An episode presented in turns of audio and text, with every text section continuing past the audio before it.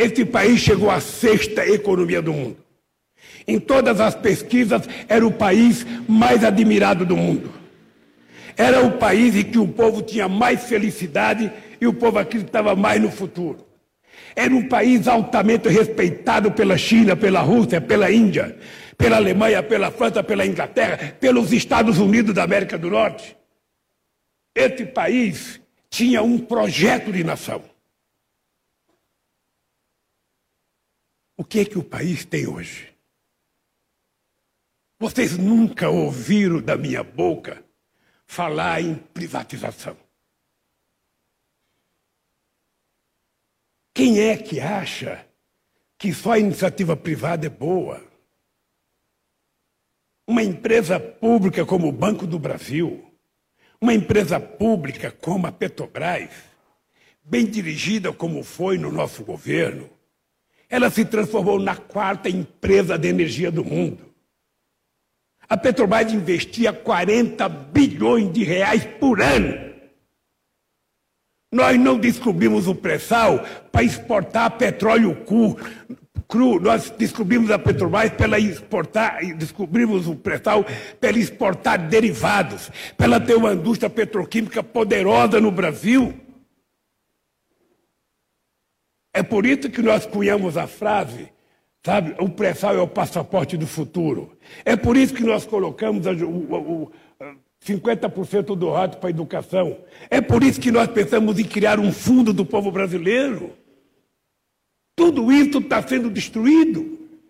Venderam, venderam a nossa BR. A gente não sabe para quem venderam. Uma empresa que em 2019 70 bilhões, foi vendida por 3 bilhões e 900. Você já viu o Guedes falar uma palavra em crescimento econômico, desenvolvimento e distribuição de renda? Não, é vender. Vamos vender. Agora, quando eles venderem e gastar o dinheiro em custeio, o país vai estar mais pobre. O PIB não vai crescer. E a dívida vai continuar crescendo. Porque a única forma de você diminuir a dívida do Brasil não é você parar de gastar com o que é necessário. Porque se você tiver que investir em educação, em saúde, sabe, se você tiver que investir em transporte, infraestrutura, você tem que colocar dinheiro. O que vai fazer a nossa dívida diminuir em relação ao PIB é o crescimento econômico, é o investimento público. Porque qual é a lógica do investimento público, gente? É que se o Estado não confia na sua política e ele não investe, por que, que o empresário haveria de investir? Eu vou contar um dado que talvez você não saiba. Eu vou contar porque eu estou aqui dentro do sindicato. Quando esse país tinha como presidente da República um metalúrgico, em 2008, a indústria automobilística vendia 4 milhões de carros por ano nesse país. Passado 13 anos, esse país vende 2 milhões de carros. Ou seja, hoje a indústria automobilística é metade do que era em 2008. Porque não há possibilidade de investimento se não houver demanda. Para ter demanda tem que ter emprego. Por que, que vocês acham que o PT está brigando por um salário emergencial de 600 reais? Não é porque a gente acha que o Estado tem que pagar 600 reais a vida inteira. É porque o Estado só pode deixar de pagar quando o Estado estiver gerando emprego e as pessoas estiverem obtendo renda às custas do seu trabalho, aí não precisa de salário emergencial.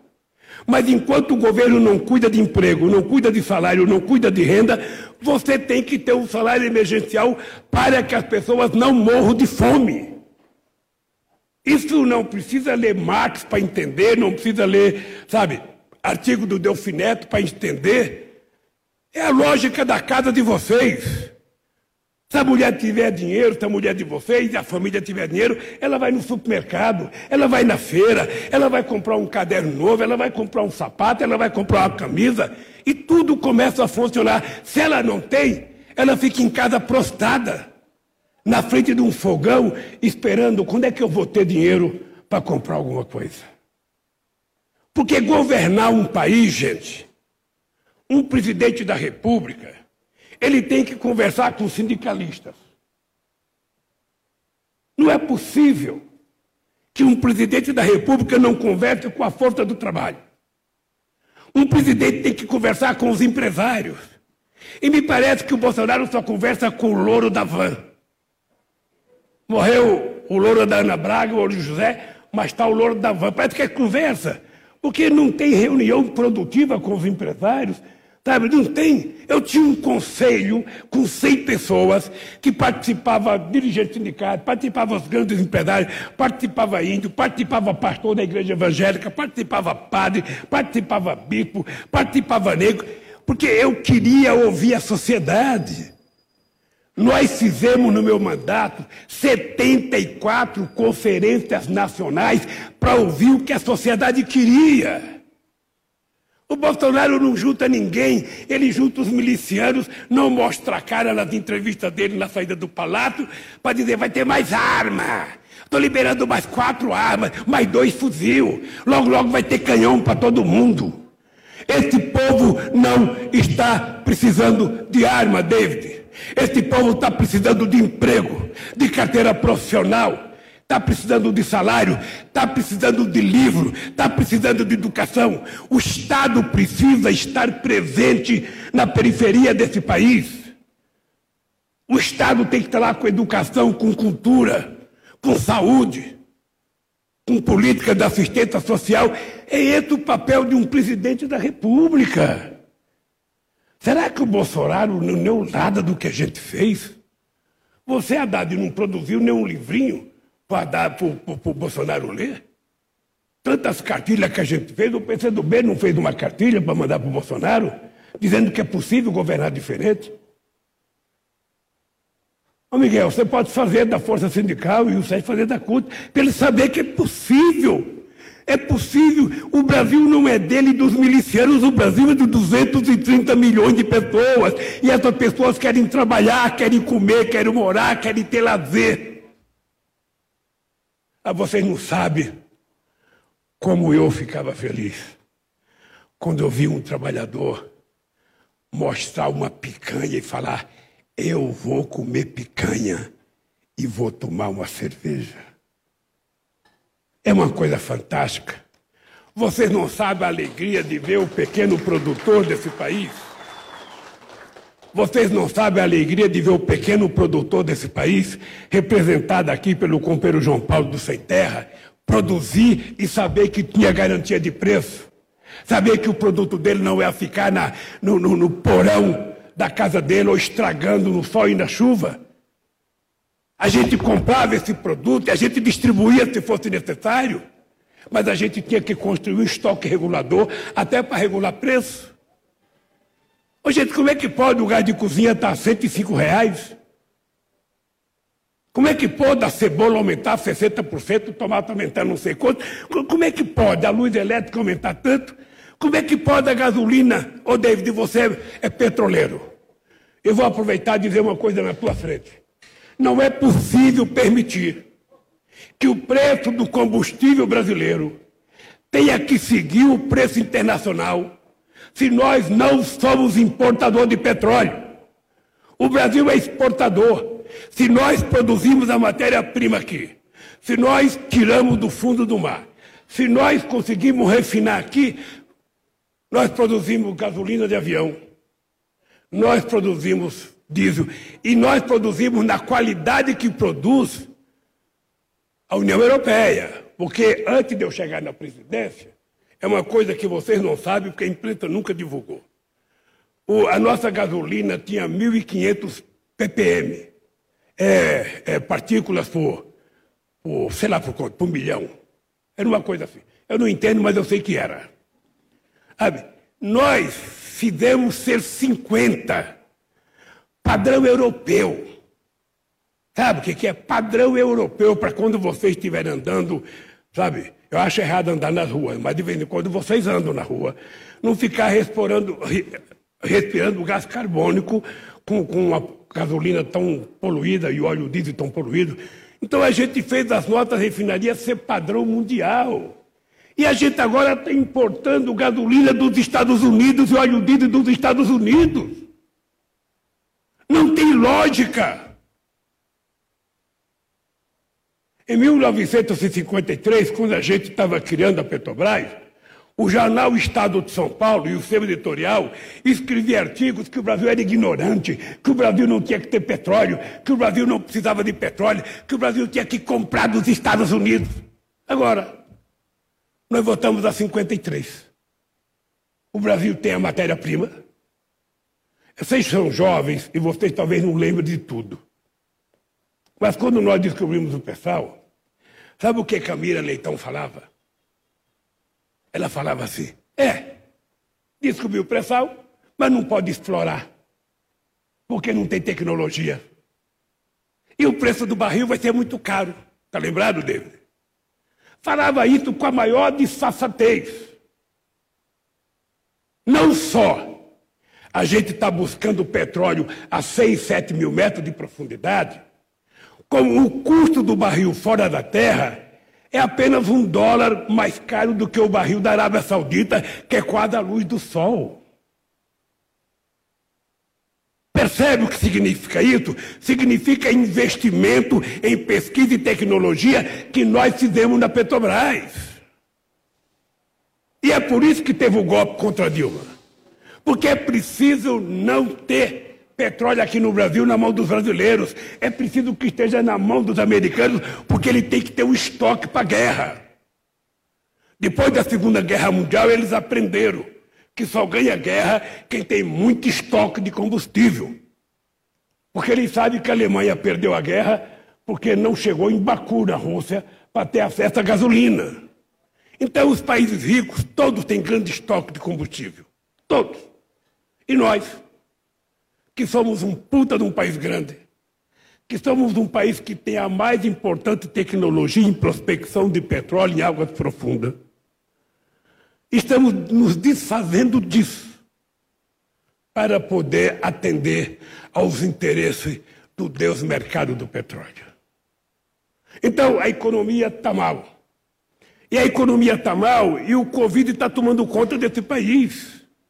A cepa de Manaus parece que mata, é, é dez vezes mais contagiante do que a outra cepa e mata pelo menos duas vezes mais, pelo menos é o que eu vi dos cientistas falarem.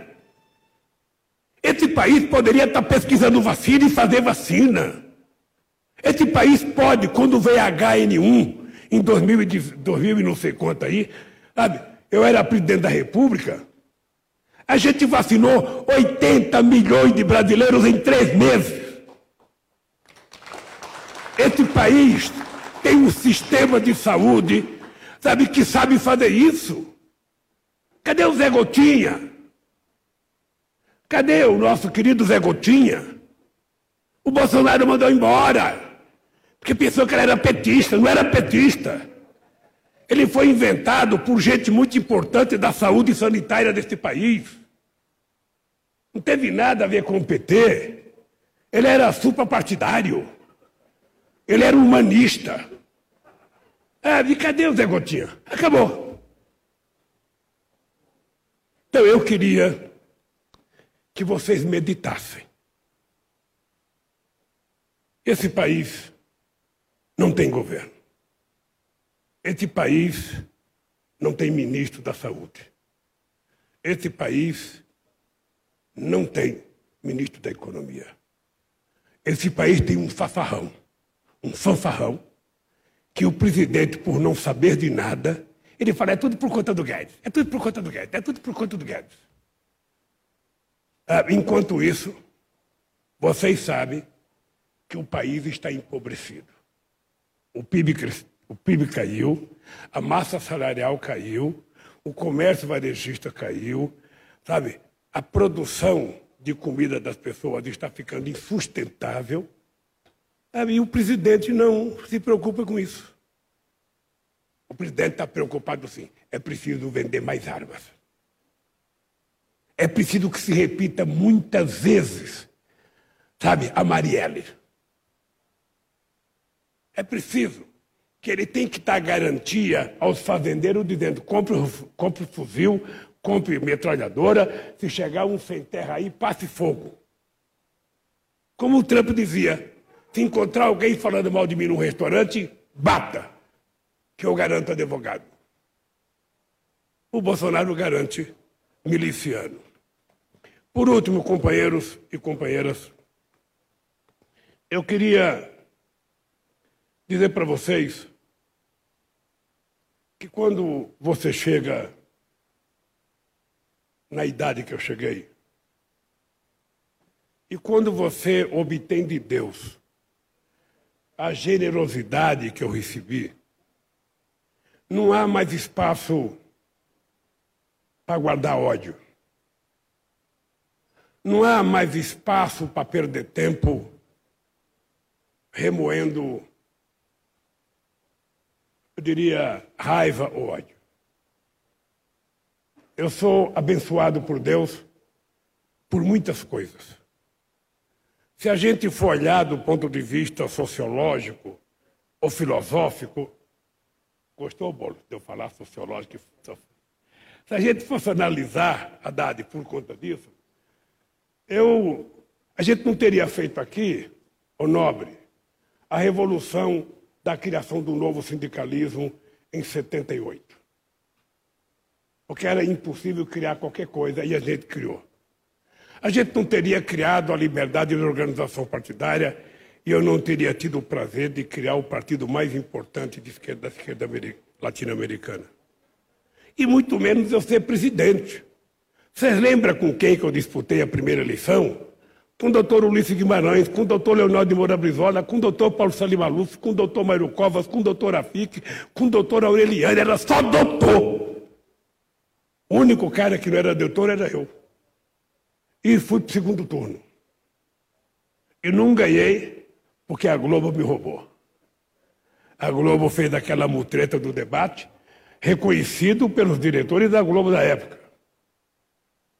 Bem, então eu sou abençoado por Deus. Então eu quero terminar dizendo para vocês o seguinte: eu estou muito de bem com a vida. A Lava Jato desapareceu da minha vida. Eu não espero que as pessoas que me acusam parem de me acusar. Não espero. Eu estou satisfeito que tenha sido reconhecido aquilo que meus advogados vêm dizendo há muito tempo. O presidente é inocente, o presidente não é dono do apartamento. Nós derrubamos 11 ações ao longo de cinco anos. Ou seja, nós tivemos 100% de êxito na decisão do Faquin. De repente, eu tinha quatro processos, eles desapareceram. Por que, que o Faquin não fez isso antes? Eu estou dizendo isso há cinco anos.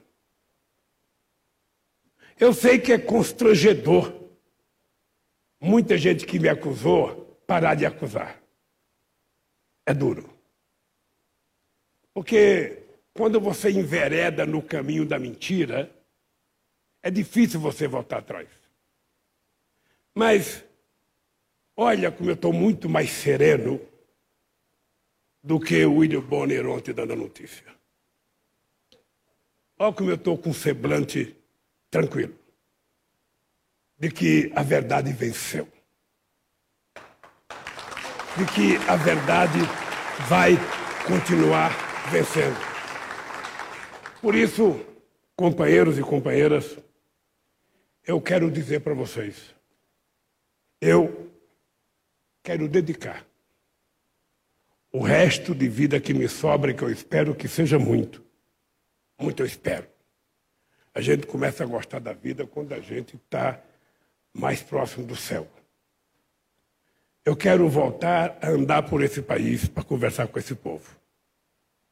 O povo não tem o direito de permitir que um cidadão que causa os males que o Bolsonaro causa ao país continue governando e continue vendendo o país.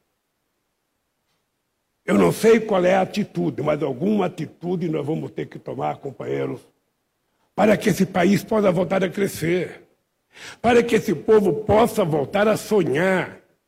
Esse país já sonhou. Esse país já realizou. Hoje a gente sonhava em fazer esse país ser grande. Nós construímos e fortalecemos o Mercosul.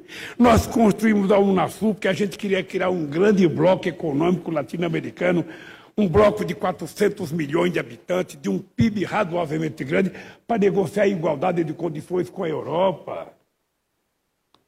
Porque a Europa ela só quer negociar para a gente comprar os produtos agrícolas deles e eles comprar os nossos produtos não, a gente comprar, a gente, eles venderam os produtos industriais para a gente, a gente vender, sabe, produtos agrícolas. Não, a gente não quer só fazer do agronegócio, a gente respeita o agronegócio, eu acho que o agronegócio, o agronegócio tem muita tecnologia, é muito importante, mas o Brasil quer ter um país industrializado. O país quer ter novas indústrias, o país quer ter novas tecnologias, sabe? E a gente sonhava isso. Nós criamos os BRICS, nós criamos o Banco dos BRICS, nós criamos o Banco do Sul. Ah, o Brasil tinha um projeto de nação. O Brasil tinha um projeto de soberania, de soberania. Porque faz 500 anos que nós fomos descobertos, quando é que nós vamos tomar conta do nosso nariz? Quando é que eu vou acordar de manhã sem ter que pedir licença para respirar para o governo americano? Quando é que eu vou levantar de manhã sabendo que meu povo está tomando café, que ele vai almoçar e vai jantar, que as crianças estão na escola, que as crianças estão tendo acesso à saúde, à cultura? Quando é que nós vamos acordar? Isso é possível. Nós provamos isso. Então, companheiros e companheiras, é pela construção desse sonho e ajudar a torná-lo realidade, que eu me sinto muito jovem. E me sinto jovem para brigar muito. Então eu queria que vocês soubessem. Desistir. Jamais. A palavra desistir não existe no meu dicionário. Eu aprendi com a minha mãe. Lute sempre.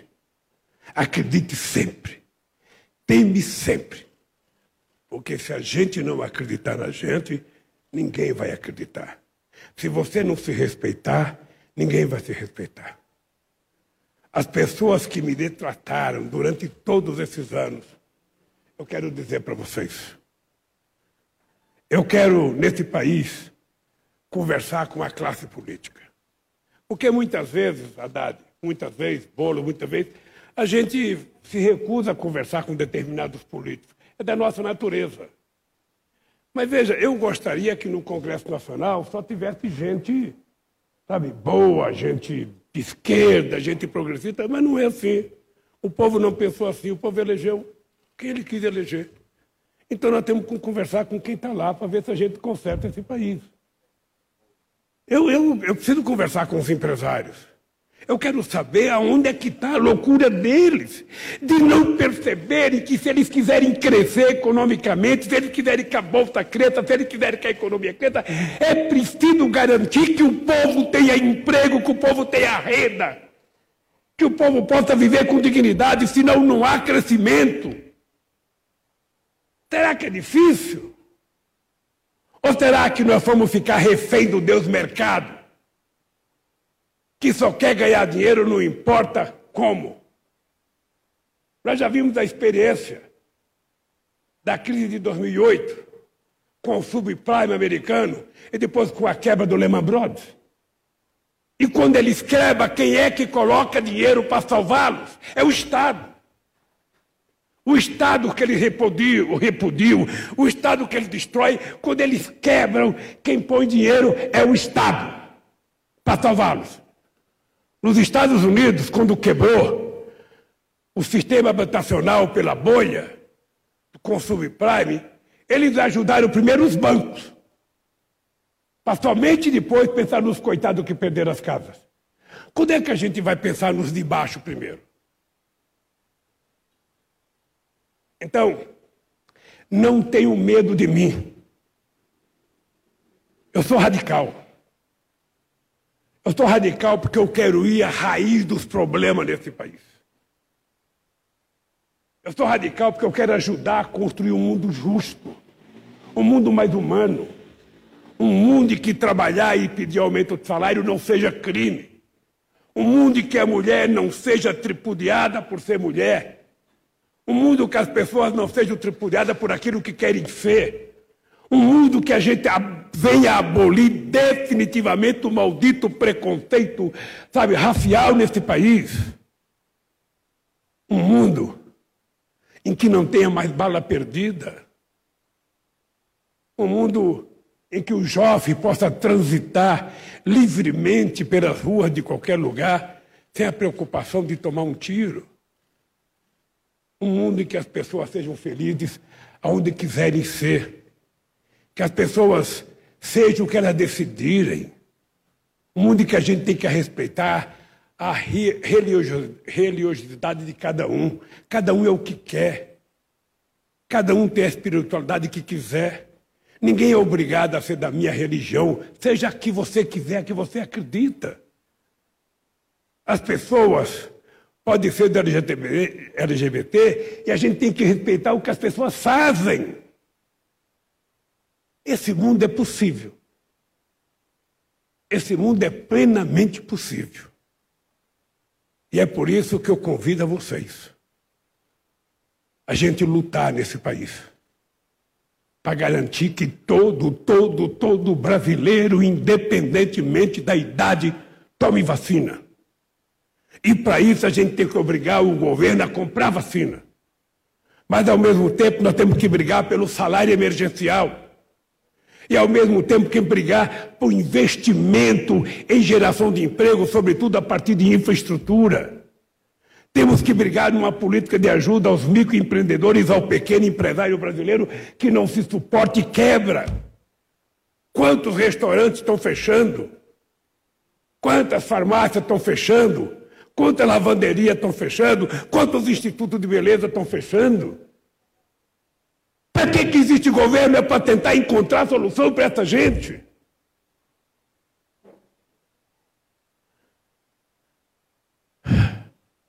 Então, gente, eu agora quero pedir desculpas a vocês, porque, como o Gilmar Mendes falou muito ontem, eu também falei muito hoje. Mas vocês vão de convir que Faz cinco anos que eu não falo com a imprensa. Você sabe qual foi a última vez que eu dei uma entrevista na televisão? Foi para o Roberto Dávila na Globo News, há uns cinco ou seis anos atrás, uns quatro anos atrás. Eu virei uma espécie de vírus. Não encosta no Lula não ouça o Lula. Uma vez eu fui condenado a três anos de cadeia em Manaus. Eu fui condenado a três anos, sabe qual era a minha arma? O juiz disse que eu tinha a língua felina.